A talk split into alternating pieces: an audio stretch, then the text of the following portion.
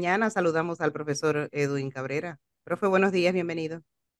Buenos días, señora Flor Altamiranda. Buenos días, los amigos y amigas oyentes de la típica y de Panamá en directo. Hoy, ya dijo Flor, miércoles, ¿no? Miércoles 15 de noviembre, día de pago para... ¿Para quién?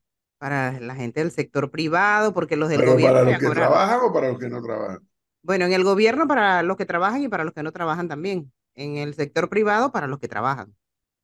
Le pregunto eso porque ayer, entre la cantidad de material que llegó desde Chiriquí, de videos y de audios y de fotos y de cuantas cosas, uno, hubo uno de los varios que me llamó la atención, que mostraba al grupo de, de educadores y educadoras manifestándose también, ellos en su protesta, y bailando y bailando y bailando. Entonces el que mandaba dice, mire, ellos bailan porque ya cobraron. Nosotros no bailamos, protestamos porque no podemos abrir nuestros negocios. Algo así, palabras más, palabras menos. Decía yo, decía, caramba, qué alto contraste, ¿no?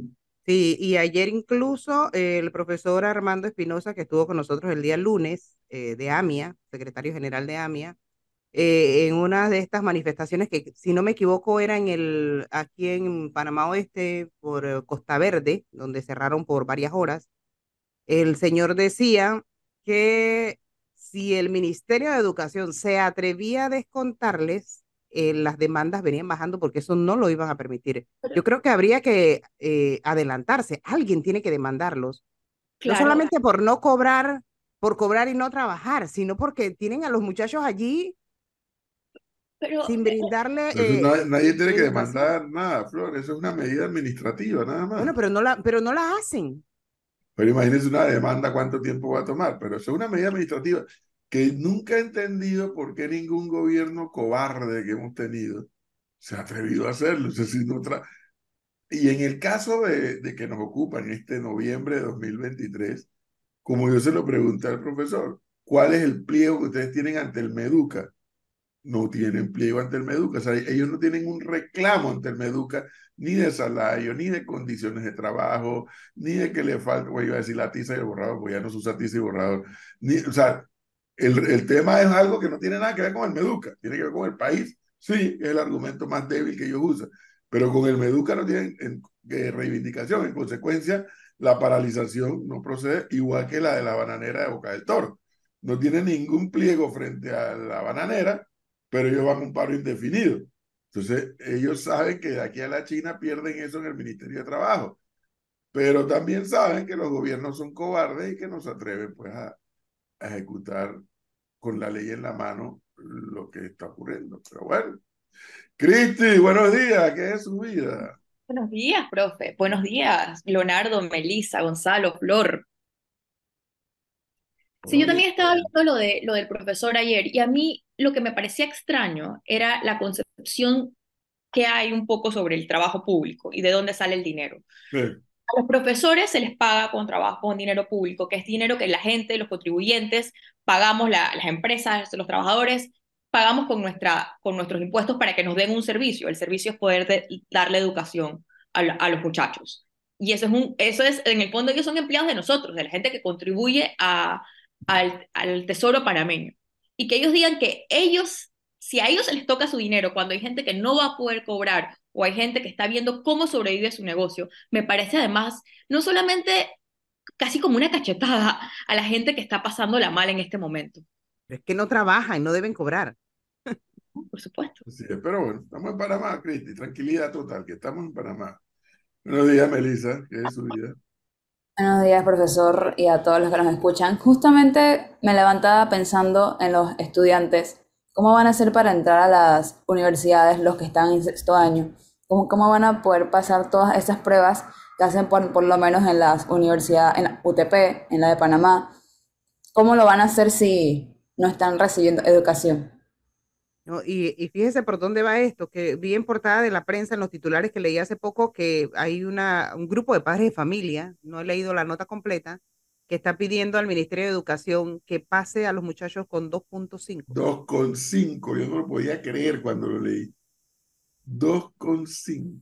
Wow. O sea que bajas están las calificaciones. Wow, eso sí es tenaz. Con 2.5. ¿Cómo no va a ser si estos mismos son los mismos muchachos que se pasaron dos años fuera de las escuelas en pandemia? Estaban en cuarto año. Cuarto año, sí. Además, lo que está, los informes, y creo que hay un oyente me preguntó que le diera el informe ayer sobre el Banco Mundial y la educación en Latinoamérica. El, este, el Banco Mundial creó, evaluó la situación en Latinoamérica y además propuso un plan de lo que tiene que hacer Latinoamérica como región para poder recuperar a una generación, ¿no? Y es, y es, un, y es un plan intensivo de clases. Esto estoy hablando de la pandemia. Panamá, y yo repito esto, fue el de los días de los países que más tiempo se pasó fuera de escuela. Y entonces ahora tenemos esto, no solamente que no estamos haciendo las clases intensivas para recuperar la pérdida, sino que los estamos enterrando todavía más. Es como una cosa que a mí, a mí, me supera, no lo entiendo. Totalmente. Estamos jugándonos el futuro, de verdad, verdad. No hay forma de entenderlo, Gris. Eso no, no hay forma. Fíjense que no tiene nada que ver con el tema de la protesta generalizada pues son dos temas diferentes. O sea, la protesta generalizada que está planteada de manera generalizada, vuelvo y repito, está planteada, es auténtica, es legítima, hay quienes están a favor, hay quienes están en contra. Listo. Es un tema. El otro tema es si esa excusa es válida para paralizar el sistema, sistema educativo, en función de las repercusiones que eso tendrá no en un futuro de 10, ni 15, ni 20 años, un futuro inmediato de un año.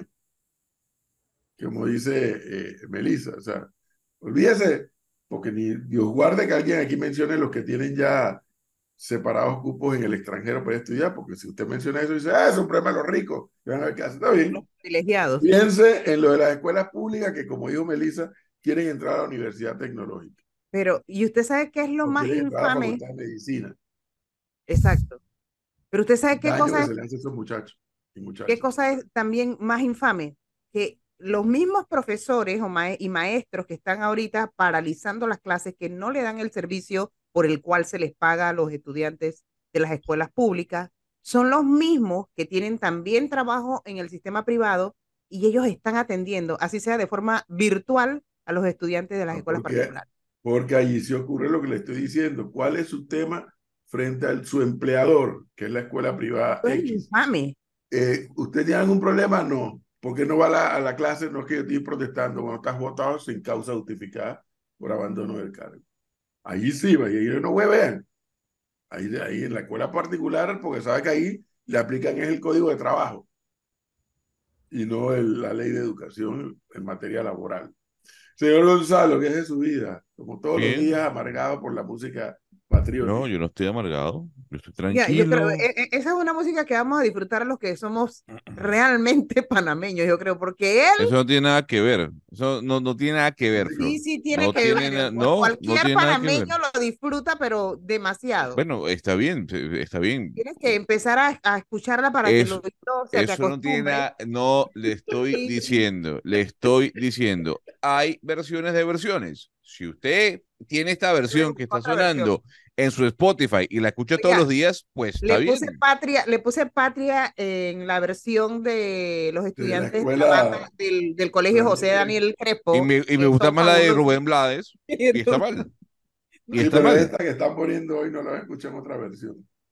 Yo no, ah, no, O sea, nada más está en este y ya, se acabó, no hay más. es la que es. es la que es. Es que está un tema como tipo poesía. Sí, es casi que una poesía. Bueno, es igual casi que una poesía. La poesía patria también que la, creo que no me acuerdo quién la, la, no, no es que la musicalizó, le pusieron un fondo musical mientras la declamaba este, creo que este amigo Fernández ya fallecido. Yo le voy Por a lo demás, debiéramos tener un pie allá en San Francisco, señor González. Sí, señor.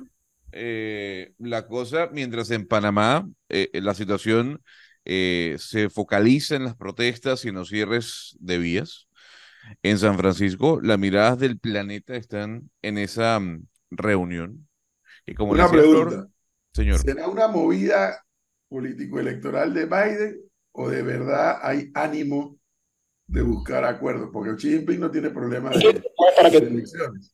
No, yo no, yo no creo, yo no creo, sobre todo, profesor, porque entendamos que parte del discurso del Partido Republicano eh, del lado más extremo ha estado siempre en contra de la posición que ha tenido el Partido Demócrata ante China. Eh, mm, recordemos que cuando Donald Trump estaba en el gobierno, eh, la gran amenaza no era Rusia ni Putin, era China. Y por eso le trabó tanto, tanto el tema comercial, o trabó tanto el tema comercial entre Estados Unidos y el gigante asiático. Yo no sé si, si es un tema que va a captar algún tipo de votos hacia el Partido Demócrata con miras a lo que va a ocurrir a finales del año que viene, que son las elecciones eh, generales presidenciales en los Estados Unidos. Lo que sí creo, lo que sí creo es que cae como niño al dedo esta, este, esta conversación que tendrán ambos mandatarios. Uno, por el tema de Ucrania. No nos olvidemos que todavía está la invasión de Rusia a Ucrania. Eso no se ha acabado a pesar de lo que está ocurriendo en Medio Oriente. Dos, en el propio Medio Oriente, cuál va a ser la figura que va a, jugar y cómo puede Estados Unidos hacer algún tipo de alianza con China, entre comillas, para lograr apaciguar eh, la calma, o, mejor dicho, apaciguar los ánimos en, en, medio de la guerra que se está viviendo en la franja de Gaza y tres, profesor, bueno, ese salvavidas que ha sido China para con Rusia. Recordemos que China ha sido el gran salvador de Rusia en medio de las sanciones impuestas por Estados Unidos y por la Unión Europea. Entonces, esos son los tres temas importantes, sin olvidar, obviamente, la clara amenaza, eh, incluso dicha por el señor Anthony Blinken, que representa China para con Taiwán y esa posible invasión de la que se ha venido hablando durante este año, que se daría, repito, para el año 2026. Gonzalo, ahí también hay, un punto que un punto es importante tocar, que es que no solamente es que la visión, yo no creo que es un tema electoral en lo absoluto, porque la visión de Estados Unidos, no solamente del Partido Republicano, en los últimos cuatro años frente a China, ha ido, eh, pues hay como un consenso, un consenso casi generalizado de un país que, nada, que nadie se pone de acuerdo con respecto a la visión que hay sobre China. Hay mucho, hay una muy, muy, muy mala visión sobre China en Estados Unidos, y no solamente en Estados Unidos. En las últimas encuestas, la visión de China a nivel mundial, la imagen de China en los últimos, desde la pandemia, ha ido ha ido bajando, incluso en los países que están comercialmente muy comprometidos con China, incluso en Asia. Y yo creo que con Pero eso pareciera ser parte más de una campaña que de una eso realidad, es, no sé si llamarle realidad. No, no necesariamente, porque hay una serie, sobre todo con los préstamos que ha dado China, hay muchos países que se han dado cuenta cuál es la diferencia de estar endeudados con China que estar endeudados con el Fondo Monetario Internacional, sobre todo en África en África la imagen de China también, a pesar de que China eh, ha sido los que más han invertido en África, la imagen de China también ha ido bajando, ha ido bajando a nivel mundial. Y la prioridad, más que Ucrania, yo diría que la, yo creo que es Ucrania, pero sobre todo la, la prioridad es Taiwán. Hay un miedo de países como Australia, realmente, y países alrededor de Japón, de la posible invasión que se ha ido practicando en el último año de Taiwán. Eh, de China a Taiwán. Pero, pero, ahí sí le digo algo. Están allá en San Francisco. Yo, yo coincido con, con usted, profesor, y ahí sí difiero de Cristi. Es una percepción lo de China. Yo creo que sí. Económicamente está muy mal. Eh, la crisis inmobiliaria de China ha explotado, no del todo, pero están los gigantes inmobiliarios declarados en bancarrota, algo que deja muy golpeada la economía de China y no se sabe si va a entrar en default o no, cosa que algunos dicen que pudiese ocurrir el año que viene y eso afectaría a la economía global, obviamente. Pero yo sí creo que también aquí hay un tema mediático, más allá de los números económicos, de bueno, el posicionamiento de Occidente, de los Estados Unidos, frente al posicionamiento de China, y sobre todo es por un tema económico, porque se ha visto cómo ha caído la economía de China en gran parte por, este, por esta burbuja que ha explotado en el sector. Y como siempre digo, ¿no? Como siempre digo, cada uno habla de la fiesta según le va en ella. Cuando yo he conversado con funcionarios de, de Estados Unidos aquí en Panamá y sale este tema de China, y yo no sé, pero probablemente en otros países esa presencia de China será más apabullante, pero aquí en Panamá están aquí, hay colonias chinas, hay empresas chinas, pero no se le ve ese trabajo de, primero, eh, no sé cuánto será el nivel de endeudamiento de Panamá con China, creo que debe ser casi imperceptible frente a la monstruosa deuda con los organismos de crédito internacional y con la banca privada. Pero no, no, no, sé, porque en Panamá no se siente ese, ese, esa especie de temor que en alguna medida trata de fomentar Estados Unidos por la presencia de China en los respectivos países latinoamericanos. Por lo menos en Panamá no se percibe de esa manera. Señor Leonardo, ¿ya compró el scooter? Buenos días. buenos días, profesor. Buenos días, Flor. Buenos días, Gonzalo, Cristi y Melissa de la audiencia La Típica y Panamá en directo. El scooter para poder trasladarnos mañana porque hay un posible llamado a, paro y demás. Sí, podemos alquilarlo, pero inclusive ahora se, se lo puede alquilar en la calle. No sé cuánto cuestan, pero he visto gente que los alquila en un lugar, en un punto, y los deja en otro. Lo deja en otro. Lo que sí compraron fue eh, operativos porque a esta hora abrieron el río, la vía en Rizagua, en David, eh, los eh, antimotines abrieron la vía y detuvieron a cinco personas quienes estaban cerrando la vía. Y esta parte de, del país vuelve a tener el tráfico abierto a esta hora de la mañana. Siguen cerrados los puntos en el oriente chiricano, sigue cerrado Santiago en Veraguas eh, y los otros cierres que están permanentes ya hace bastantes días, inclusive el cierre en, en Volcán que, que hace unas semanas allí se dio un enfrentamiento entre productores y, y los indígenas. Y ayer se veían videos de eh, tala de árboles en medio de... Me da la impresión, Leonardo, que hay una algún tipo de ordenanza a nivel de Ministerio Público, a nivel de policía. Es la impresión que tengo por esto que acaba de narrar y otros hechos que, han ocurrido ayer, como que en algunos puntos sí van a ir a abrir de todas formas. En otros puntos hay órdenes ahora de captura o de aprehensión, mejor dicho, a unos dirigentes, eh, sobre todo originarios.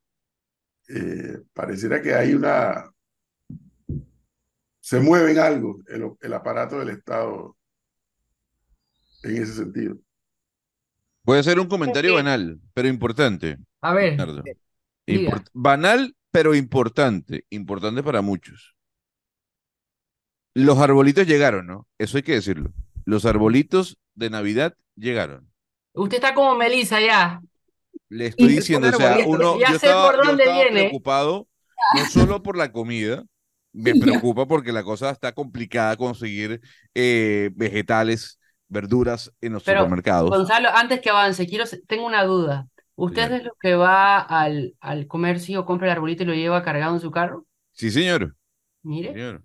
Sí, señor. Yo soy un amante de la Navidad, así como me ve.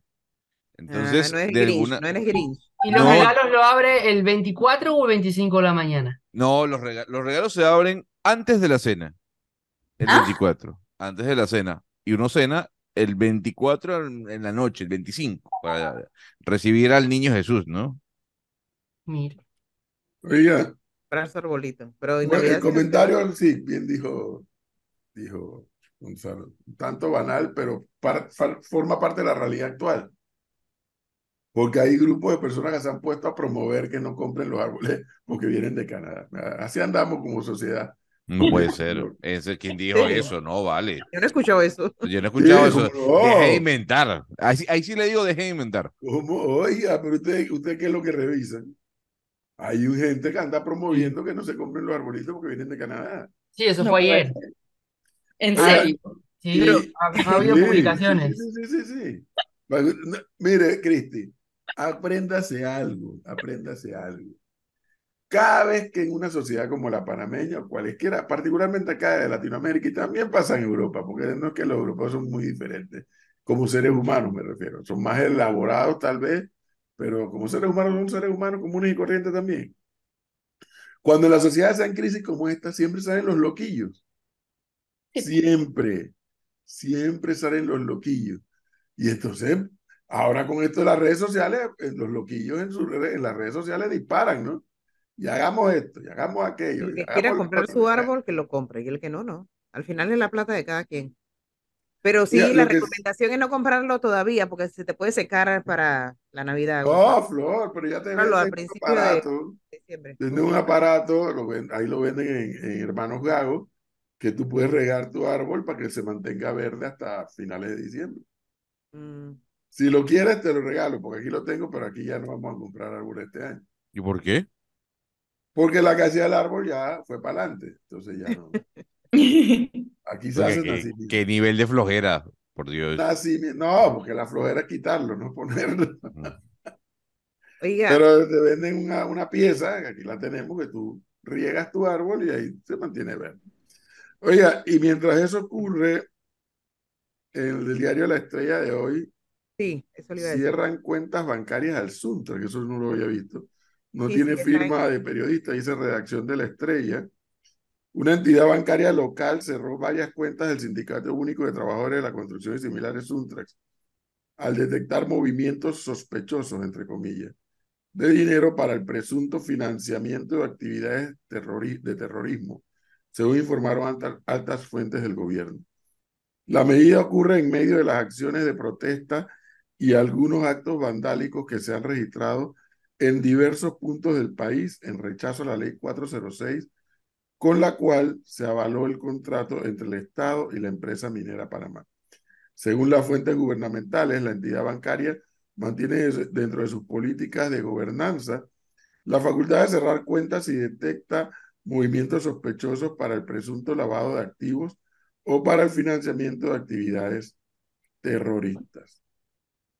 Al ser consultado en horas de la noche sobre el tema, el secretario general de Suntrax, Saúl Méndez, expresó que, abre comillas, ese es un tema que en realidad no puedo ni confirmarte ni negarte, entre paréntesis, lo del cierre de las cuentas. De eso me estoy enterando en estos momentos por lo que tú me estás diciendo. Hasta este momento por primera vez escucho eso, indicó. Agregó que si esto fuera así, la Junta Directiva del Suntrax tiene que reunirse y ver qué situación se está presentando y sobre la base de algo así estarían comunicándole al país lo que está pasando. Sigue, la nota sigue ahora con la orden de aprehensión. Esa nota está, en el diario La Estrella de hoy.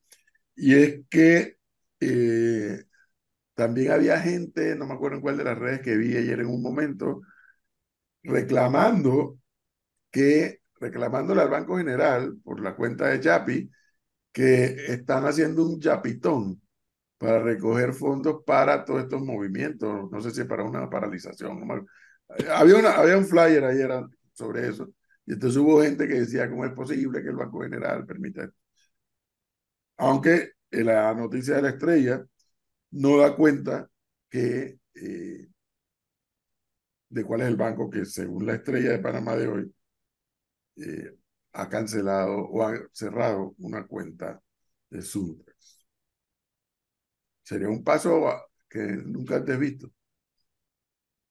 Y habría que ver, habría que ver un poco, o sea, como dependiendo de qué es lo que dicta la ley de gobernanza del banco, eh, tendría, o sea, y probablemente eso no necesariamente nos vamos a enterar, pero sería ver cuáles fueron los movimientos extraños para que el banco, que eso le saltara, esos son como procesos que están casi eh, eh, sistematizados, ¿no? Para que le saltara la, la, la luz roja en dentro de los sistemas de gobernanza del banco, que era una, una, eran movimientos eh, por fuera de lo común. no voy, no voy, y voy a ser claro antes de que me vengan encima a caer, señor Leonardo.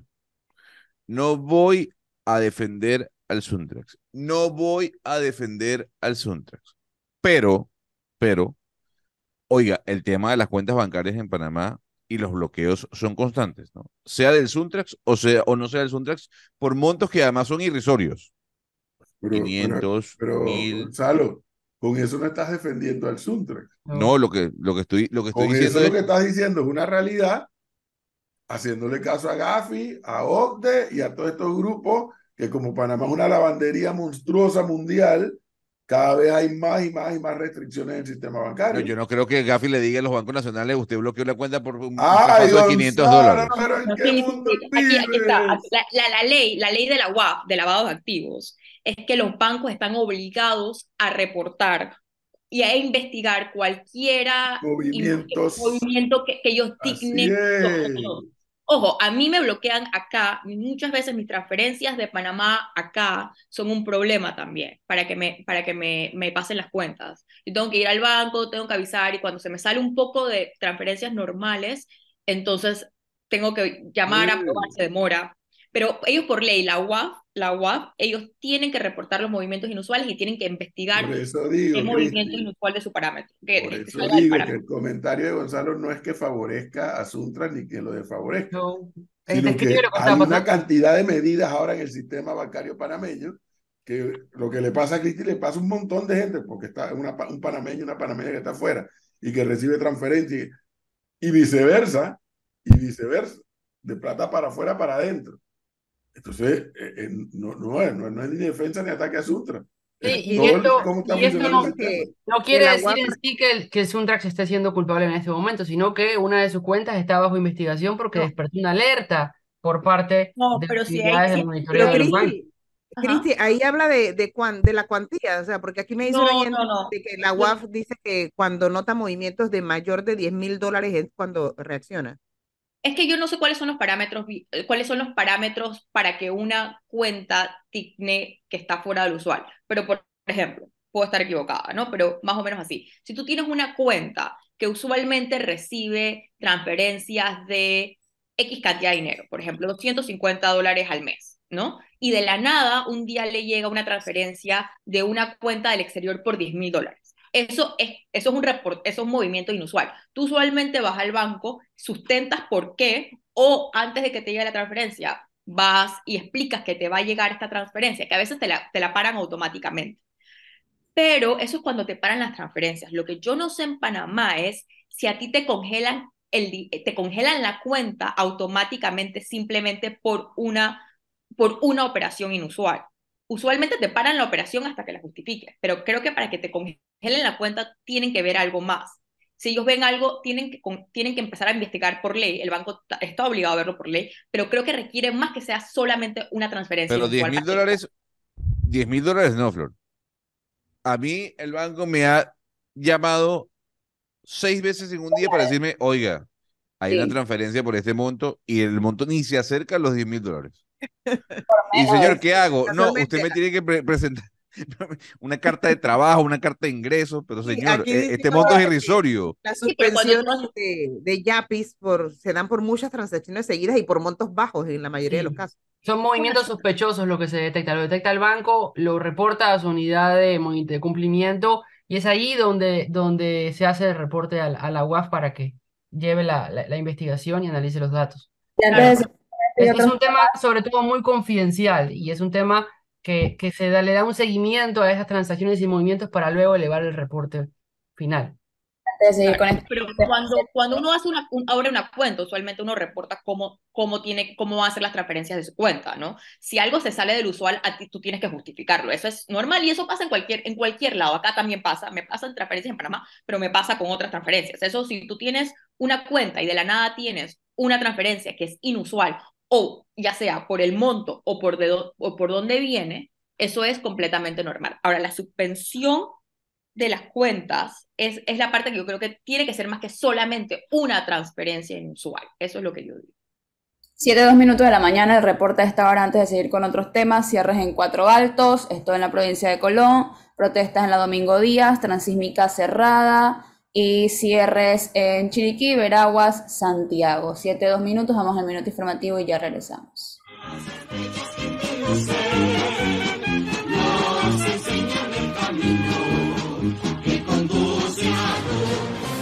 La información al instante en Panamá en directo, minuto informativo. Ya son las siete con tres minutos en la mañana.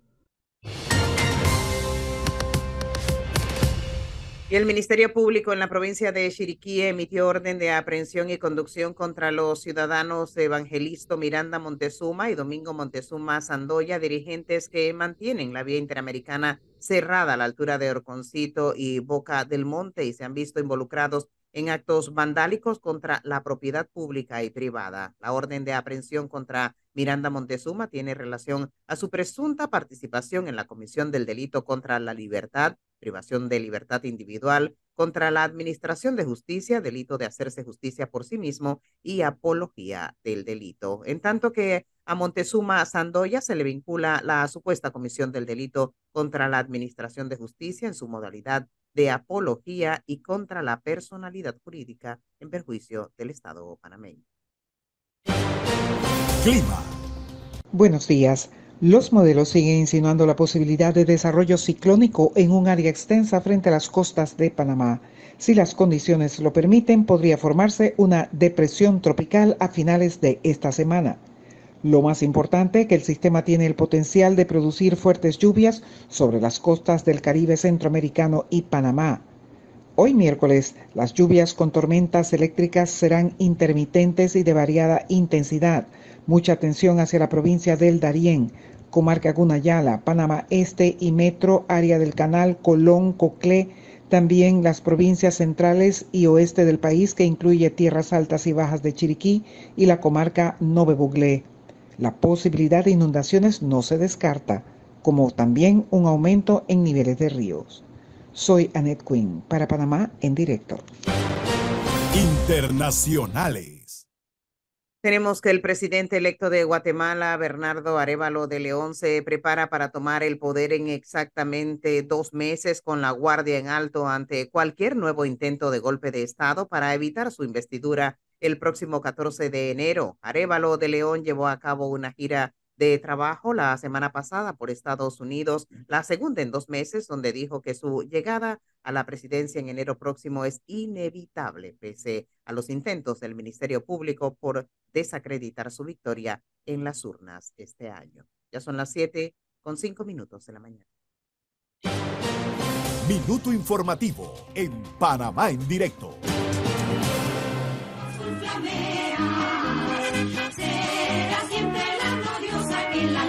Ver, dice aquí gente que evidentemente conoce del tema bancario o del sistema, cómo funciona. El banco debe haber detectado muchos movimientos de entrada y salida de cuentas y cuando eso ocurrió le levantaron un ROS, reporte de operaciones sospechosas, y cierra la cuenta y la UAF ordena una investigación a la cuenta por cualquier monto. Lo fuera de lo usual será lo que tú declares en tu perfil de transacciones. Y dice nuestra amiga Flor, buen día, profe, la puede congelar por montos arriba de 10 mil, monto diferente a lo que recibe con frecuencia, montos de países calificados como terroristas, montos de países catalogados como paraísos fiscales, montos de cuentas investigadas o en investigación, entre otros. Dice, buen día, las alertas en las cuentas aparecen cuando las transacciones sobrepasan los montos declarados. A mí me eh, pasó, a mí me pasó que no sé si a ustedes les ha pasado que una cuenta que yo nunca me pude acordar si esa cuenta yo la abrí cuando estuve en TVN o, en algún momento antes, en Metcom, ahora no me acuerdo. Es una cuenta que nada más es para recibir eh, depósitos de planilla, o sea, de salario o de, ¿cómo se llama esto? Eh, contrato de servicio profesional. ¿Mm? Solamente puedes recibir pago de planilla o servicio profesional. Y un día deposité un cheque que no era de una cosa ni de la otra. Y de una vez el banco me llamó, para esto aquí, yo, pero si eso es mi cuenta. Usted dijo que eso era para salario y servicio profesional. Ahí no pueden depositar otro tipo de... Ahí, sí, ahí sí le doy la, la razón a Flor cuando atacan los bancos, ¿no? Los bancos le dicen, oiga, usted firmó hace cinco años que iba, iba a tener ingresos por 1.800 dólares. No, señora, pero ¿cómo voy a saber si voy a devengar hace pues cinco años? va a ser así, exacto. A mí me pasó fue una vez que vendí un carro y me pagaron con un cheque de gerencia. Y fui al banco a cambiarlo y me metieron en el cuartito del terror. Qué barbaridad. El cuartito del terror. Y ahí yo dije, vaya, pues, me puse a hacer mi fila y cuando llegué al, al donde el cajero, me mandaron para un cuartito allá que un gerente me atendiera. A ver, ¿de dónde yo había sacado esa plata? Sí, ¿Qué porque, gerencia? Porque si tú, es lo que dijo la oyente ahí que escribió, tú, yo no recuerdo haber hecho eso, pero tú das el perfil de la cuenta, de qué tipo de depósitos vas a recibir allí. En el caso, yo no, yo no sé si Flor tú la debes tener también, que solo te deposita, igual para los jubilados, allí nada más puedes recibir los jubilados, los que les depositan en sus cuentas, en esa cuenta nada más puede estar el jubilado, no puede estar ni la esposa, ni el esposo, ni más nadie, nada más el jubilado, por ejemplo. Pero tú haces el perfil de la cuenta y ahí puedes recibir cheques de, de planilla o de servicios profesionales, donde tú metes un depósito que no sea ni de lo uno ni de lo otro, el banco te pita. Sí, pero eso, la verdad yo tengo que decir que eso es casi, por lo menos en mi experiencia teniendo cuentas de otros países, tanto en Reino Unido como cuando vivía en España, eso es bastante regular en, en todos los países. O sea, si, si hay algo que sale fuera del perfil normal, el mismo sistema empieza a pitar. Eso, por lo menos, a mí me ha pasado en, en los dos otros países en, en los que yo he vivido. Eso me pasa. O sea, el caso de Suntrack dice que ellos nos van a contar, dice Saúl Méndez, que va a contar cuando averigüe bien qué fue lo que pasó. Me imagino que harán su habitual conferencia de prensa y dirán eh, si eso es así, si no, y si es así, qué fue lo que ocurrió.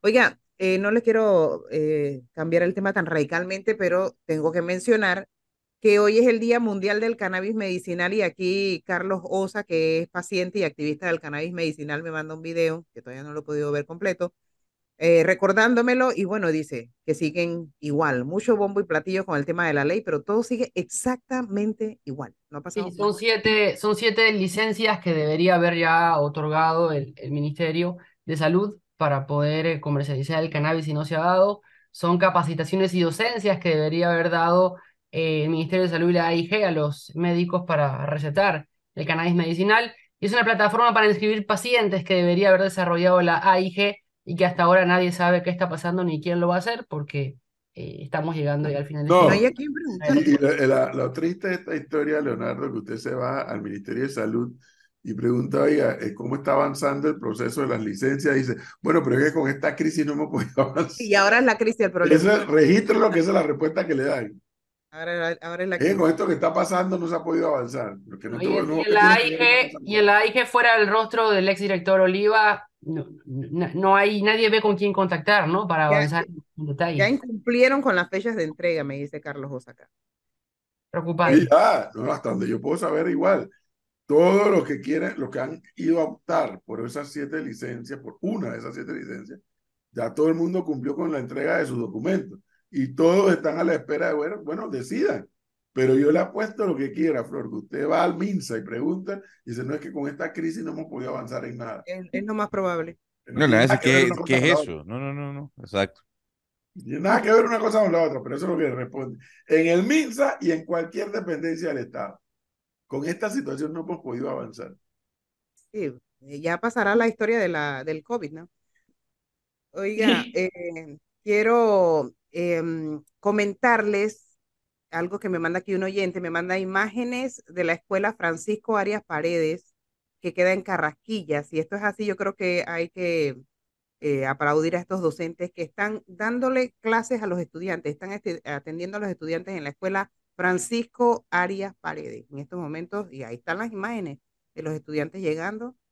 Eh, no sé si estarán todos los maestros, pero la escuela está abierta y hay docentes impartiendo clases, así que qué bueno por esos profesores. Y después, si quiere, vayan a protestar, pero están atendiendo a sus estudiantes. Me pregunta un oyente, profesor, lo siguiente, y me dice, oye, Gonzalo, ¿le puede consultar al profesor que sabe tanto de todo?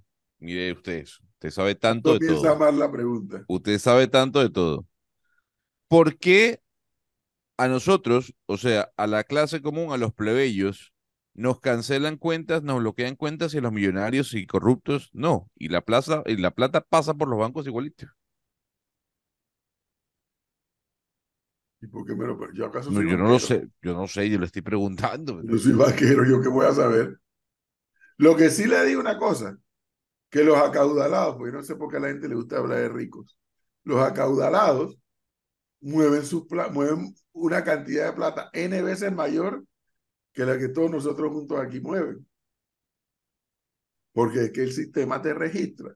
Si un día yo me aparezco con alguna de mis cuentas del Banco General o de Global Bank o de cualquiera de los bancos donde tú pudieras tener cuentas y de pronto te aparece depositando un millón de dólares cuando te has estado depositando mil, dos mil, quinientos, trescientos dólares y de pronto te aparece. Eso no es una luz roja.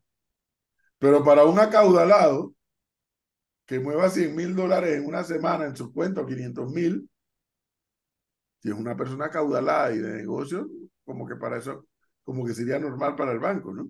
Oiga, sí, aclarando la ubicación de la escuela Francisco Arias Paredes, de la que el oyente me manda las imágenes y me dice que es Carraquilla. No, no, no, no, no, corrección, es Pueblo Nuevo. cercano. Pero entonces la escuela está dando clases a todo el mundo. Independientemente de dónde quede, pero es, es esa escuela, dice, es que Una escuela oficial, Flor, ¿no? Es, sí. por supuesto, escuela oficial. Eh, y lo importante es que están dando clases. Así que bien por los docentes y los muchachos, pues que están aprovechando. Mire, mientras eso ocurre, yo no sé ustedes, pero yo todavía no salgo del asombro. Y creo que todos los que estamos aquí, si no todos, la mayoría, conocemos de la seriedad de nuestro buen amigo Rubén Castillo, presidente de CONEP. Yo todavía no salgo del asombro de los 1.700 millones de dólares en pérdidas en el sector privado. Se dice rápido, ¿no? Pero cuando tú cuantificas eso, olvídate de cuantificarlo en dólares y centavos, que en efecto, eso es así, 1.700 millones de dólares. Eh, cuantifica eso en materia de trabajo. Por ejemplo, oí como el representante del sector comercio hablaba de la no contratación desde ya para esta fecha, 15 de noviembre, de por lo menos 15 mil personas de manera eventual que el sector comercio contrata para prepararse para la época que viene en diciembre. Eh, espeluznante escuchar, eh, creo que es el apellido Orillac, me parece, que Quique, eh, Quique Pesante lo ha traído varias veces al segmento. Orillac, puede ser. Orillac, sí, creo que es Orillac, el del turismo. El turismo, Hablando de que Homeport fuera aquí. Han tenido que cancelar ya varias llegadas y está en riesgo la segunda parte de la temporada que es en enero, porque no se puede llegar al país.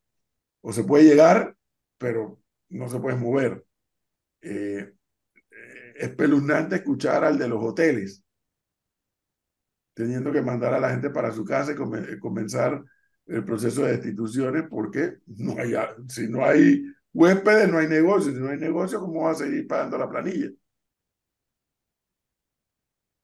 Y es lo que yo vengo diciendo desde hace varios días atrás. Ya sabemos cuál es el tema. Ya sabemos cuáles son las protestas y el porqué de las protestas, ya eso lo sabemos. Pero nadie está hablando del día después.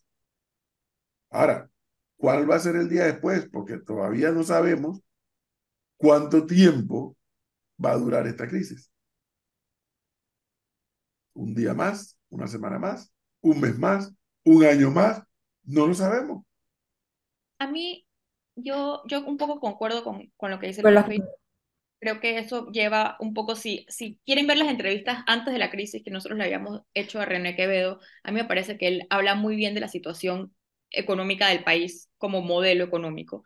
Y es preocupante porque de malas estás hablando de sectores que se estaban apenas recuperando después de la pandemia y que ahora tienen este golpe. Pero a mí una de las cosas que me preocupa cuando hablamos del día después, y es que el discurso se ha radicalizado tanto que cuando uno quiere decir, ok, pero por favor pensemos un minuto en la situación económica del país, independientemente de lo que uno piense o no de la minería, pero tenemos un problema económico a corto, a mediano y largo plazo. Cuando uno siquiera quiere decir, atendamos un segundo lo que está pasando en la parte económica del país, entonces te, te tildan de vende patria, que apoyas al gobierno, etcétera, etcétera, etcétera. Y eso nos está nublando la visión, porque desde antes de esta crisis, se había ha venido un incremento como de demonización de la empresa privada, que la gente no se da cuenta que es el motor de las economías al final del día. Uno no puede tener una economía basada en funcionarios públicos, no funciona, no funciona. Entonces hay una demonización de la empresa privada desde antes de la crisis.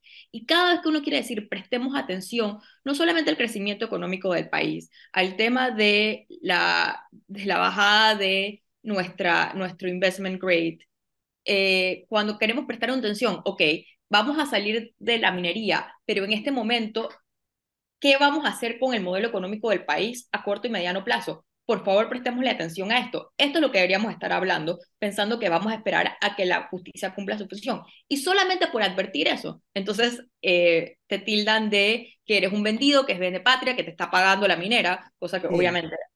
Pero, y eso nubla nubla el discurso a un punto que no podemos conseguir soluciones, porque si quiera tocar el tema de que hay que encontrar una solución, una salida económica al problema, hay que prestarle atención a la situación económica del país. entonces es más fácil simplemente decir, bueno, nos hace... que yo ayer pregunté a varios abogados, porque vi a estos abogados que son de, de la taquilla diaria, y poner luces de alerta en cuanto a cuidado porque la corte se puede salir con fallos parciales y no totales. Y yo, como yo no soy abogado, no tenía por qué entender lo que estaban diciendo, así que lo que hice fue consultar a varios abogados que no son taquilleros y que tratan de ser balanceados.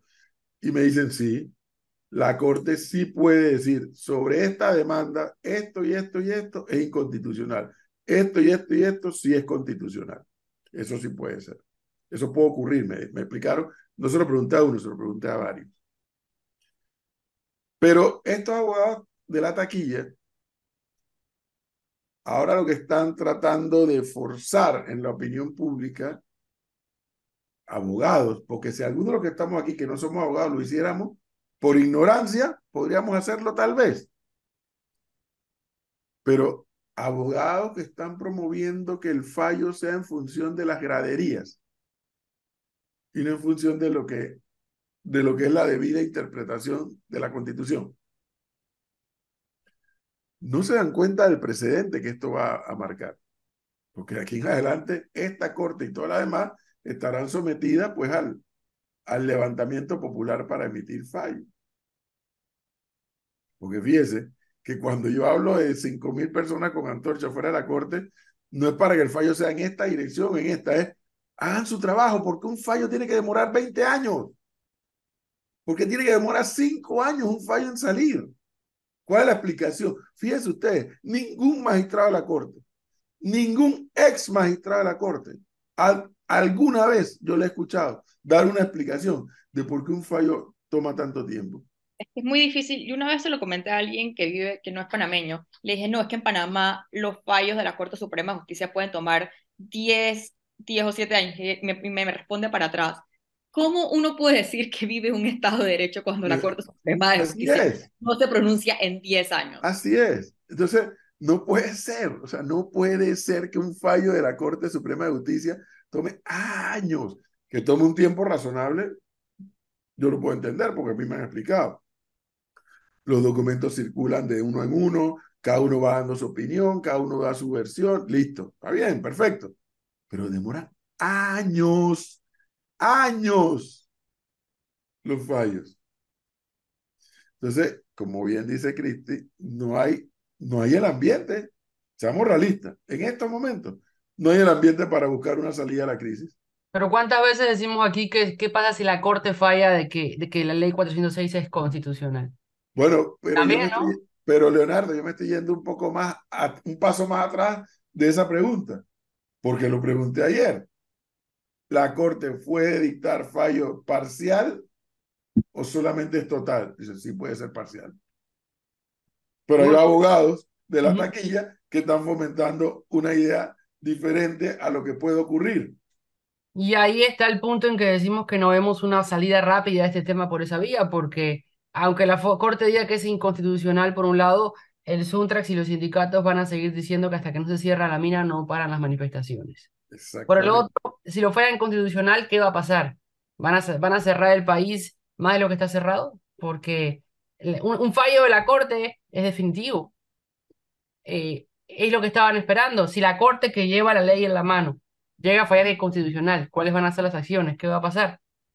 Porque lo que estamos haciendo es dañarnos como país. Lo de ayer en Chiriquí, el enfrentamiento, las manifestaciones, eh, y las declaraciones de, de, de la contramanifestación que se hizo desde las 10 de la mañana y que llegó hasta la gobernación a pedirle al gobernador que, que accione de alguna manera hasta donde él puede, es un, una realidad de que en Chiriquí, más que en Panamá, más que en Panamá, en Chiriquí, la población la está pasando mal. Y es toda la población, desde el que cierra hasta que no puede generar ingresos. Es todo el mundo. Porque si hagamos la diferencia, en Panamá todavía tenemos acceso a gasolina, a tanque de gas, eh, podemos movernos por diferentes áreas. Hay, lo único que no se ve en exceso son frutas y verduras. Pero por lo demás, en Panamá se puede vivir tranqui tranquilamente a pesar... En la ciudad capital, Leonardo, como si no estuviera pasando nada. Por eso, los que la están pasando mal son los que están allá. Eso es así. Veraguas, fíjese la gente que está encerrada en Volcán. Yo hablaba ayer con un conocido en Volcán y me decía, la panadería, una panadería ya no está, está dejando de, trabajar porque ya se le acabaron los insumos. No tiene harina y no tiene leche. Es decir, miremos para todos lados, ¿no? Antes de seguir tomando acciones y, y, y con, y con la idea de que aquí no va a pasar nada hasta que no se tomen decisiones. Y el gobierno extendiendo el subsidio de la gasolina, ¿no? Vamos. Sí, ahí me acordé de y, usted. y, La sa- y irrespons- sale, y La- sale plata, ¿no? La, la irresponsabilidad de este gobierno, para mí, lo, lo tengo que admitir, me supera. Me supera el mal, mal manejo de la crisis, la poca visión de país y sí, o sea, extender el... Ahora, también voy a defender, mira, mentira, pensándolo bien, también me pongo a pensar un segundo, ¿no? ¿Qué pasa ahora en media crisis si ellos quitan el, el, el subsidio de la gasolina?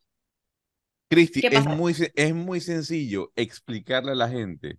Yo no sé, o sea, Leonardo, por favor, insistiré en mi campaña de conocer a los asesores comunicacionales del gobierno. Cristi, es muy sencillo explicarle a la gente, oiga, cuando nosotros implementamos el subsidio, era porque los precios del barril de petróleo estaban en 110 dólares.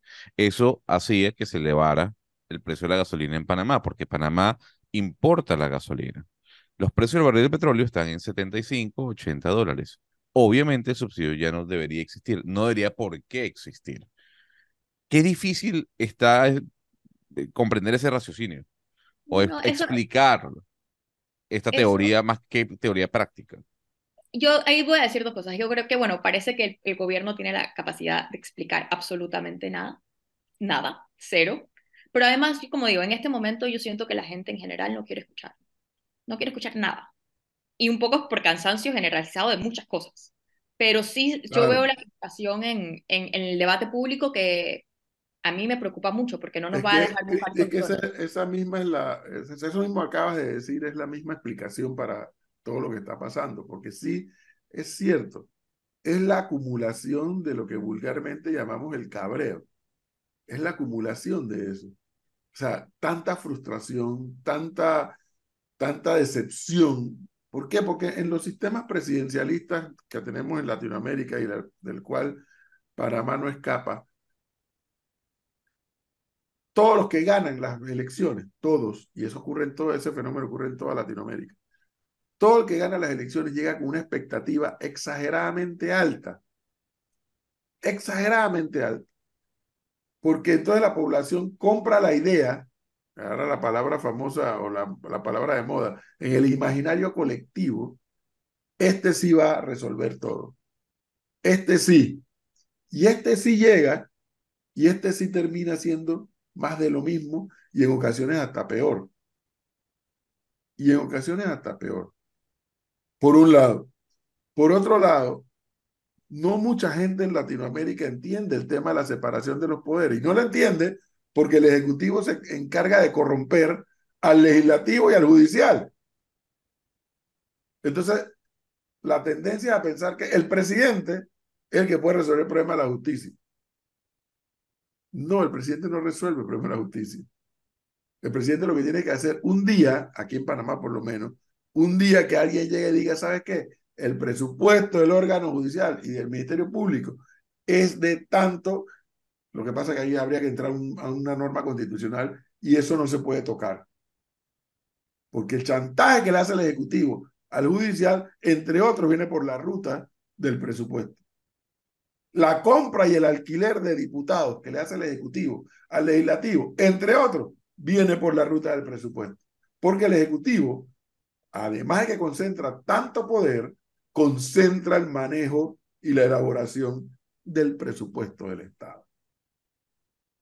Entonces, mucha gente no domina la temática y cree que porque ganó fulanito, fulanito que llega nuevo, ese sí va a resolver los temas. Y fulanito no resolvió los temas. Entonces, lo que nos ha pasado a los panameños es que ya ahora esta nueva generación, que es la que estamos viendo, que es la que tiene la sartén por el mango, dijo, ¿sabes que Ya hasta aquí llegó esta historia.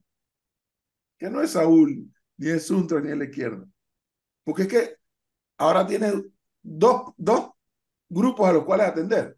A la izquierda, radical, al Sindicato Único de Trabajadores, que es el único sindicato de la historia que promueve el desempleo, por, de un lado, y del otro lado tienes a la nueva generación que está protestando, con la cual hay que hablar, hay que sentarse, pero hasta el momento ellos dicen, no hay nada que hablar, primero cierra esa mini y después seguimos hablando.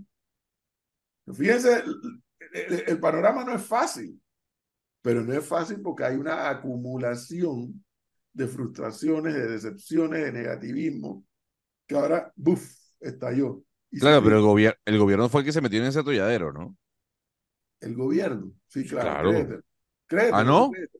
El, el gobierno no se mete. la crisis es solita del gobierno. No, a ver, el gobierno no se mete. te vuelvo a decir, pero ¿por qué no planteas tumbar al gobierno? Pues? Es que no se trata de tumbar al gobierno. ¿Cómo no? Si me está diciendo que el gobierno se metió en atolladero. Pero... Los gobernados no. Los gobernados no. Nosotros no tenemos una cuota de responsabilidad como ciudadanos en buena parte de lo que está pasando. Me vas a decir que esto es exclusivamente de un solo lado. Yo puedo empezar a enumerar los errores que ha cometido este gobierno en toma de decisiones. Bueno, pero entonces para que la gente tumbarlo. Pero no se trata de tumbar el gobierno. Pero ¿cómo me está diciendo que es el único No, no, pero hay que rectificar. O sea, pero profesor, eh, eh, es un, es un punto muy sencillo. Usted sabe. No, no, es que usted sabe que, que es una irresponsabilidad continuar sacando plata para pagar un subsidio de la gasolina. Y usted lo mantiene.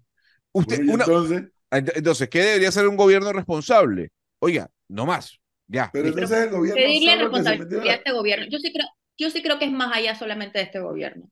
Yo creo que pedirle ya responsabilidad a este gobierno es como ir a llorar, como ir a llorar agua derramada. Pero más allá de eso, sí hay una desconexión. Y aquí no es por quitarle cierta responsabilidad a nosotros como sociedad colectiva, pero sí ha habido una desconexión de ciertos eh, elementos de la clase política. Y de la clase política me estoy refiriendo a todos los partidos políticos, porque la institucionalidad de los partidos políticos se ha perdido en este país. De que ellos vivían en un mundo paralelo. Para mí una cosa muy sencilla es la aplicación del tema de la UNACHI.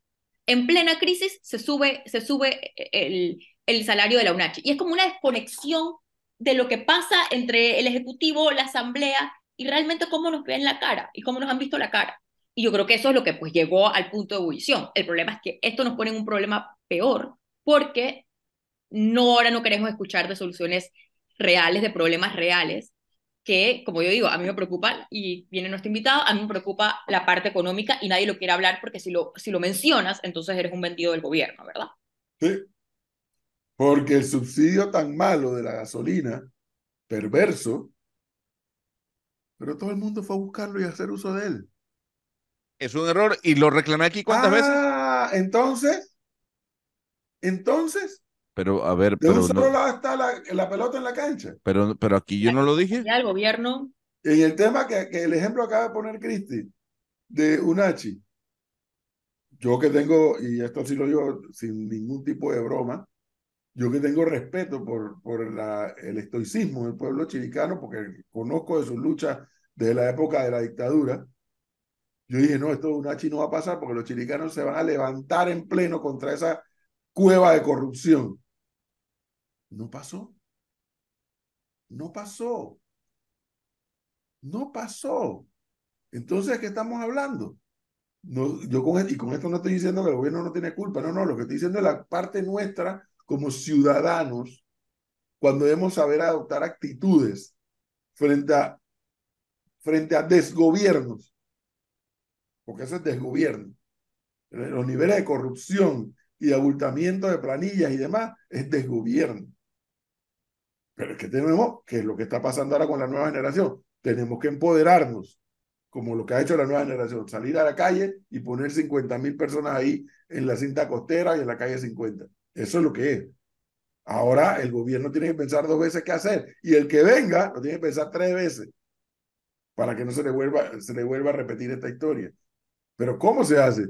Es que es con la participación ciudadana, no es de otra manera.